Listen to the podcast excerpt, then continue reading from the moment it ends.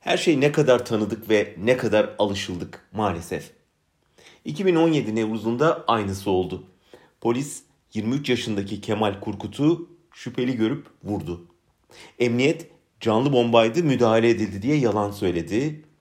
Fotoğraflar ortaya çıkınca durumu kabul ettiler ama polisler tutuklanmadığı gibi görevden de alınmadı. Geçen Nisan'da yine Diyarbakır'da polis bu kez de 20 yaşındaki Recep'i başından vurup öldürdü. Sonradan yanlışlık oldu dediler.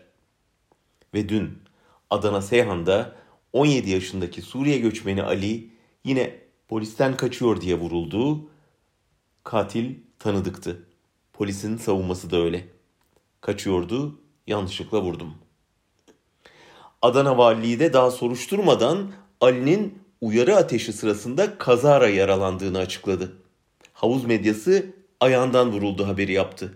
Oysa hemen anlaşıldı ki Ali 20 yaşından küçüklere çalışma yasağını ihlal ettiği için polisten kaçmaya çalışmış, dur denilince durmuş ancak polis onu 3 metre mesafeden tam kalbinden vurmuştu. Valilik ilk yalanını düzeltmeden ilgili polisin görevden alındığını açıkladı. Polis mi? Oruçluydum, dengemi kaybedip düştüm, silah yanlışlıkla ateş aldı dedi, geçti. Bu cinayetlerin pek çok ortak noktası var. Birincisi polislerin daima yalan söylemesi. İkincisi devletin bu yalanı hemen sahiplenmesi. Üçüncüsü olayın belgelerinin derhal yasaklanıp yazanların tutuklanması. Dördüncüsü cinayeti işleyenlerin bir devlet dayanışmasıyla tutuklanmadan, görevden alınmadan hayata devam edebilmesi. Beşincisi devletin günahsız yere hiçbir suçu yokken pisi pisine öldürülen bu gençlerin ailelerine hesap verme gereği duymadığı gibi onlara cenazelerini kaldırırken bile eziyet etmesi.